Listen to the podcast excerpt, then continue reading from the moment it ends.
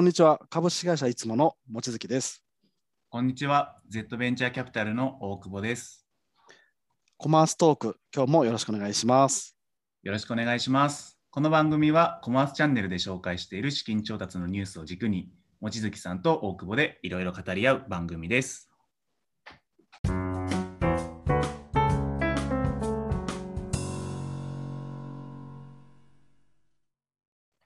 早速1社目、望月さん、どの会社気になりましたか？はい、えー、えエビの養殖の負けプレディ X 支援のエクスパート C さんですね。はい、ありがとうございます。はい簡単に事業概要を紹介します。はい2011年にカナダで創業された会社で、今回20 million 調達したような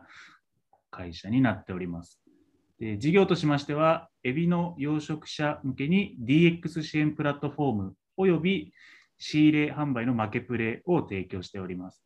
具体的には大きく3つの価値提供をしています。で1つ目が仕入れ業者とのマッチングする負けプレ機能。で2つ目が販売額を24時間以内に即時入金するっていうキャッシュフロー改善のフィンテック。で3つ目が養殖の効率化、高収益化を目指す SaaS プロダクト。この3つを提供しています。でマーケプレ自体は両サイドで承認制となっておりまして、非常に両サイドともにクオリティが担保された、えっと、マーケットプレイスになっております。で販売額の最大80%が即日入金されるっていうところで、従来1ヶ月から2ヶ月かかるっていうところがすごく短くなっているので、キャッシュフローが助かるといった、えっと、プロダクトになっております。で、SaaS のプロダクトっていう観点で言うと、収益高分析や販路分析、エビの状態を実際この出品するときに画像を撮って出品するんですが、その画像分析であったり、あとは他の養殖者様との売上の比較によって収益のポテンシャル等を測ることができるそうです。はい、この会社、どのあたりが面白かったでしょうか？そうです。まず、あの、エビの養殖っていう、このなんかすごいニッチな B2B の領域でうんやってるというのが、まあ、他がなかなか参入しづらいというのと、はいあと、まあ、最近よく、あの、この、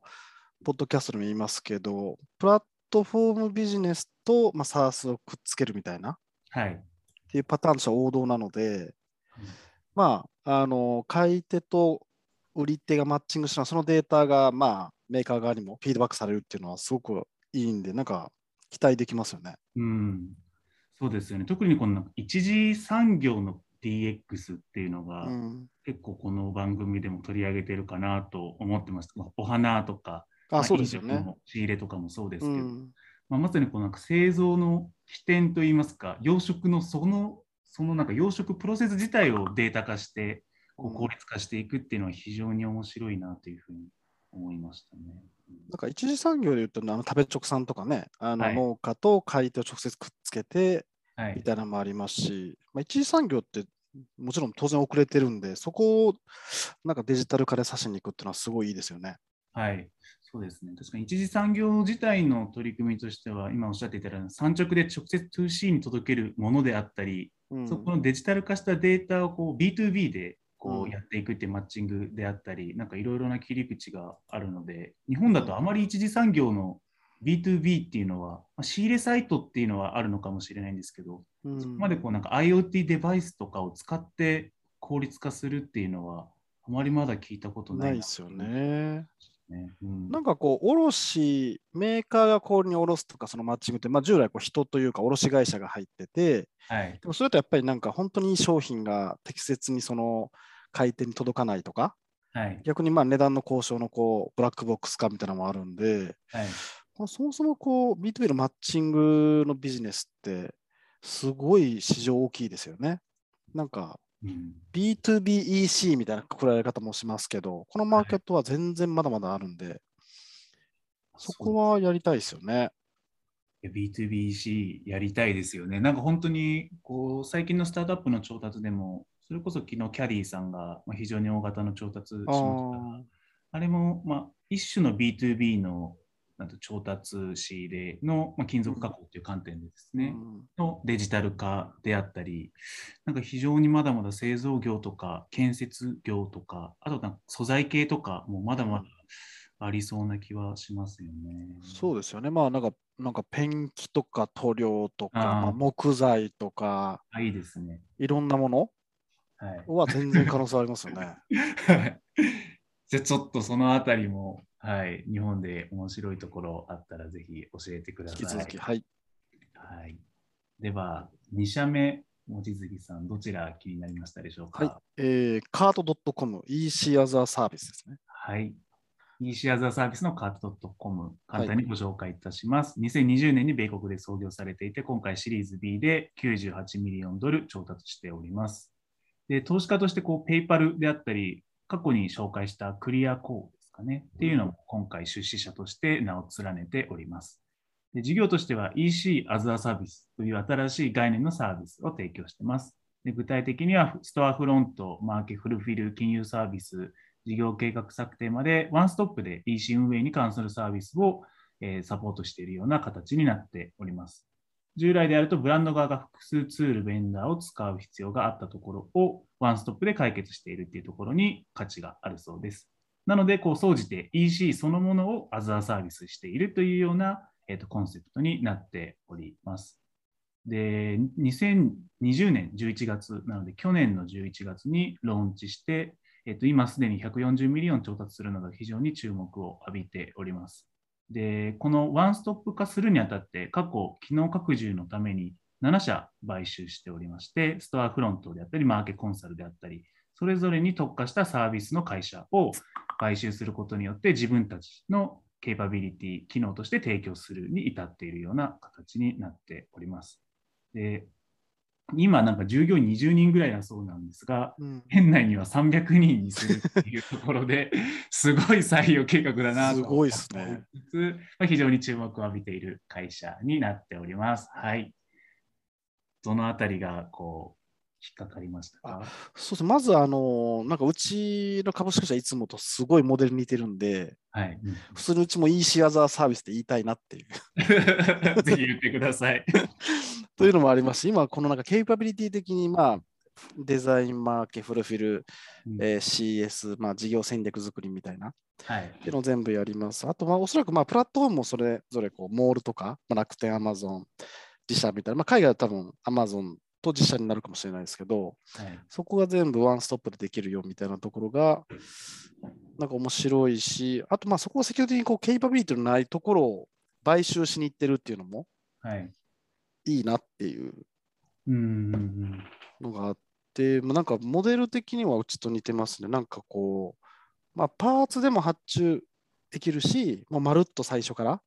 全部お願いもできるしみたいなところで、まあ、まさに一番メーカーさんとか、はいこ。れから参入する企業さんにとってはもう最強としか言いようがないですよ。なんなんでかというと、あの、うんやっぱりモールが発達しても、ツールが発達しても、結局使うの人なので、うんそこを使う人を各メーカーとかブランドさんが用意できないんですよね、結構。うんうん。はい。やっぱりもうそこを含めてまるっと投げて、ツールはもうお任せようの方が多分、大手にとってはいいんでしょうね。なるほどそうですね、なんかこのケーススタディとか読んでいても、本当にまるっとお願いできる。で、自分たちで採用する、なんというか、コストというか、もうないっていうところで、そこがすごく評価されていたので、まさに今うん、ジェイさんがおっしゃるようなところですよね。うん。これをなんかプロダクトとしてサポートするのか、それとも、えっと、人がコンサル的にこう入っていくのかっていう、なんかそのあたりのなんか概念のち違いとか難しさとか、どういったところにあるんですか？でもまああれですよね、従来で言うとエキムというか、人がサービス提供してやるパターンですよね。はい。うんでも本当になんかツールが発達すればするほど、人がものレベルが求められるんですよ。やっぱりマーケティングオートメーションが流行ったら、はい。じゃあそれをできる人がいないとかうんうんうんうんなるんで、まさにもうそこをついてるところですよね。はいはい。あとまあ日本だとやっぱ採用が難しいんですよね。EC の人材を、各メーカーが。ああ、はいはい。なんか多分世界だとまだ日本だと本当に EC ができる人って少ないんで、うんうんなので結果もう自分たちでそのツールを入れようから始まるんじゃなくて、もうそこごとお願いしちゃうっていう流れが日本でもすでにありますよね。あーなるほど日本で同じ、まあ、コンセプトというか、全部プロダクトドリブンでこういうことをやっている会社ってあるんですか？いや、うちぐらいしかないんじゃないですか。おお、じゃあもう業界唯一無二の。そう、でもも、なんか大変は大変なんですけど、結局その人の教育だったりとか、連結とかチームではいプロジェクト回すみたいなの結構高度なんで、そこができるっていうのは多分この会社さんがすごいとこなんでしょうね。うん。なるほど。はい。そうですね。全く違う機能を持った会社を買収するってなると、PMI とかも結構、なんかこのツールの統一とかも結構大変そうですけど、そこをうまくやられているんでしょうね。まあそうですよね。PMI がうまくないと、まあ、20名から300名って結構難しいですからね。採用人数がね。そうですね。まあ多分、こと年内4社まだ買収するってお話なので、うん。まあおそらくそこも含めた人数なのかあ、もしれないですけどか。、そうですね。まあでも2000社もいてっていうのは結構な顧客数だから、ある程度こう手離れした感じでやってないと、なんか確かに。話が合わないですよ。20名いらっしゃって2000社って逆に1人100社持ってますみたいな。ちょっと20名のデータソースが不安になってきましたが、そういった形で非常にプロダクトドリブンでやっている会社ということですね。はい。あ、でもそうですね。ありがとうございます。はいありがとうございます。じゃあ、3社目、えーどちらになりますでしょうか？はい、えーコーチング付きダイエット食品のTrifectaクタ。そうです、 Trifecta っていうの、はいはい。こちら、えー簡単に紹介させていただくと、2015年に米国で創業された会社で、シリーズ B で20 million 調達しております。で事業概要としましては、栄養管理のコーチング付き食品 EC を提供しています。で食品自体はオーガニックでグリグリテングルテンフリーといった健康的な素材を特徴としてまして、サブスクリプション型で週100ドル程度ので7食作るようなサービス。なので、1食あたりだいたい15ドルぐらいの1500円ぐらいの、えっと、企画金額感になっております。でコースは通常コースからこうビーガン向けまで幅広いラインナップを揃えておりまして、誰でもサブスク対応できるような形になっています。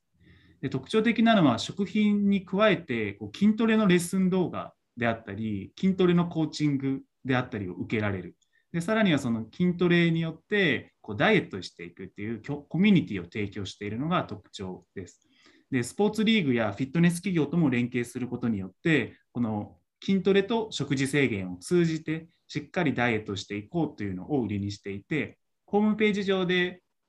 開示されている KPI に何キロ減量したかっていうのがカウンターされてるんですが、今、累計600あ260万ポンドの減量に成功しているそうです。でまあ、もちろん食事データ、ワークアウトデータはアプリ上でデジタル管理することができたり、あとは連携している検査キットをもとに健康診断データを、えー受けることでカウンセリングを受けることもできるそうです。で、すでに黒字化をしていて、年間売上も100万100 million なので100億円を突破しているとのことです。でビジョンとしてはペロトンをニュートリション。なので栄養版のペロトンを目指しているというところで今後の加速が期待されます。はい。どうですか、望月さん。そうそうまずあの食品 e コマースって一番注目しているマーケットでもあるんで、はい。そこ日本でもスタートアップで結構資金調達してるとかですね、まあそれは結構売上規模が上がってるところも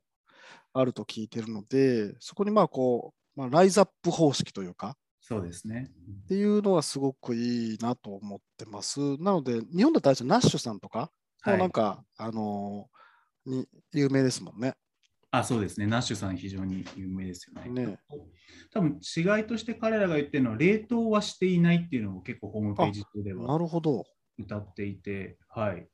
なので、ー冷蔵で物も届くみたいで、うんで冷蔵だと10日間ぐらい、えー日持ちして、で、冷凍は任意でやってくださいといったあの形でしたね。結構、ホームページ見ていただくと分かるんですけど、本当にライズアップのような写真がなんビフォーアフターみたいなねビフォーアフターみたいな。あ今もう話してる間にもう267ポンドまであの KPI が伸びているという、なんかこの 減量カウンター本当ですね。すで に伸びていっているっていうの面白いですね。食品といえばダイエットのアプローチだから、ライズアップに近いアプローチなんですね、訴求が。うんうんうん。あまあ、確かに、ね、結構やっぱり食品って本当毎日取るから市場規模、まうん。あ、当たり前ですけど大きいですし、これだと本当に、まあ、サブスクリプションですし単価も高いから人数自体は多く取れなくても、単価が高いから売り上げはまあ伸びやすいっていうような構造うん。ね。うんこれいいですよね。なんか Peloton っぽいアプローチだし。ああ、そうですよね。多分食品 EC っていうアプローチはいいけど、やっぱりその LTV とか解約率下げるみたいなアプローチが、やっぱこういうなんかコーチングとかアプリとかをくっつけて、 nosh さんもアプリありますしね、普通なんかアプリってあんまり必要ない気もするけど、やっぱり LTV とか解約を下げるために必要なアプローチなんでしょうね。うんうんうんうん、そうですね。なんかこういうただの物売りプラス、うこうなんていうか、役務的なサービスとか付加価値サービスをガッチャンコして LTV に伸ばすっていうのは、なんかより重要になってきていると思うので、そうですよなんかこの辺りね。は面白い。なんか面白い D2C のあの方といろいろ話しても、やっぱり次のなんかテーマは、LTV を伸ばしたいけど、やっぱ同質化とか競争がまあかなり似てきてるプレイが多いんで、はい。いかにそのつなぎ止めるかとかはい。っていうのにお金を使いたい、まあ、それは店舗だったりとかアプリだったりとか、はいっていう流れが今、すごく意識してる方多いですよね。ああ、そうですよね。まあうん確かに。コマースチャンネルでも LTV 改善サースとかも非常に多いようなうん。気がしてますし、で多分この LTV 改善ってなった時に、いわゆる機能的な価値というか、こうこれで言うと多分痩せられるとか、美味しいみたいな、そういう機能的な価値と、あともう一個なんかよく見るのは、この共感を呼ぶというか、このサステナビリティに配慮してますっていうのは、最近どの会社もホームページに入れていたりすると思っていて、で、この会社もなんというか、餌がすごくなんかこうサステナブルですとか、箱とかパッケージもサステナブルですっていうのを非常にうん打ち出していて、やっぱりそういうところも、なんていうか、共感を呼んで、ブランドの愛着を増して、LTV を増しあー伸ばしていくっていうような打ち手の一つなんだろうなと。うん、確かにそうですよね。うん、確かに。望月さんとかがよく話す話とかで、こう LTV を伸ばすためにやるべき3つとかだと、どういうのがなんかあったりするんですか、ああ、LTV ですねはい。なんかあれですよね、もう大体多いのは同梱物ですけどね。ああ、同梱。はいはい。同梱物次第っていうのがぶっちゃけありありますね。それどういう違いが生まれて、はい。結局あれなんですよね、あの、解約する人、例えば定期購入ですぐ解約する人って、はい。使い方間違ってるか、はい。なんか正しく使ってないか、はい。えー届いたけど、決まったタイミングで使ってないはい。はい。か、例えばなんか、届いてもなんか開けない人いるじゃないですか、1週間とか。はい。っていうのでドロップしたりとかするので、要は正しい使い方をさしてもらうことが LTV 伸ばすまあベースなんですよ。はい。はい。ここができないのが多分解約のユーザーの多分半分とかいるんですよね。ちゃんと使ってってドロップする人の率って実は結構少ないんですよね。はい。特に初初期のドロップって。はい。だからそこを解除するためには、まあもちろんメールもありますけど、同梱物が一番この開いた瞬間に手に入るんで、うん、そこの改善を近いるだけでもだいぶ LTV は変わりますね。ああ、面白いですね。今なんかこうお話聞いていて、SaaS 企業とかもやっぱりカスタマーサクセス大事ですっていうので、最初いかに使い続けてもらえるかっていうのを追うみたいなのあると思うんですけど確かで、多分 B2B の SaaS だと本当にカスタマーサクセス的に電話して、うん、あの手を取り、足を取りでできると思うんですけど、エンドユーザーの 2C だと、そういうことはできないうんってなると、本当にオンボーディングとしての同梱物と同か、梱物。はい、正しい使い方のレクチャーみたいなのは、まあ、非常に重要なんだなというのは非常に今、あそうですね。同じですね。ありがとうございます。はいで、最後、望月さんが気になられた会社、どちらになるでしょう？はい、えーブランドとエージェンシーのマッチングのブリーフですね。はい。えーこちら、2019年に米国で創業されて、今回3.5 million の調達をした会社になっております。事業概要としては、ブランドとブティックエージェンシーをマッチングするアウトソーシングプラットフォームです。顧客をブランドに特化することによって、えっと幅広い領域でのエージェントサービスを提供しております。で具体的にはこうブランディングとか UI、UX のコンサルであるとか SEO であったり、Amazon、Shopify のコンサルといった形で、非常にま多岐にわたる領域のプロフェッショナルが揃っている形になっています。で創業者自身が前職でエージェンシーを探すのに苦労した経験があったことから企業に至ったようです。で従来のアウトソーシングプラットフォームもあると思うんですけれども、違いとしては高単価の案件を扱うことができているという点です。で公募からコンペ、契約、支払いまでをシームレスにこのプラットフォーム上で行うことができます。で実際単価感としましては、え、25K なので250万円ぐらいの単価感で半年間に及ぶ案件といったのが平均だそうです。なので個人で受けるというよりはチームで受けるプロジェクト型といったのが特徴になっているそうです。で、またプロジェクトを公募してから5日以内に提案を受けられる素早さであったり、従来のエージェンシーを使うよりも32%安く案件を依頼できるという点も評価、ブランド側から評価されています。マネタイズ自体はプロジェクトが決定するときにブランド側から399ドルいただく形になっております。はい。こちらいかがでしたか？そうですね。まずあの、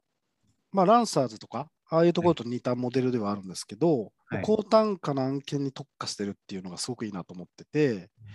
で日本でもやっぱり当社もそうなんですけど、そういうマッチングのアウトソーシングのマッチングって探すんですけど、やっぱりいろんなレベル感の、えー、そういう専門家が混ざるんで、はい。まあ、使いづらいなというのと、特に多分これ見てると、ブランドなので、ちょっとまあ e コマースとか、はい、ブランディングとか、はい、あとなんか百貨店の出店みたいなところの専門家が多いと思うんですけど、はい、専門家すればするほどやっぱりその発注者の満足度は上がるんで、うんうん、結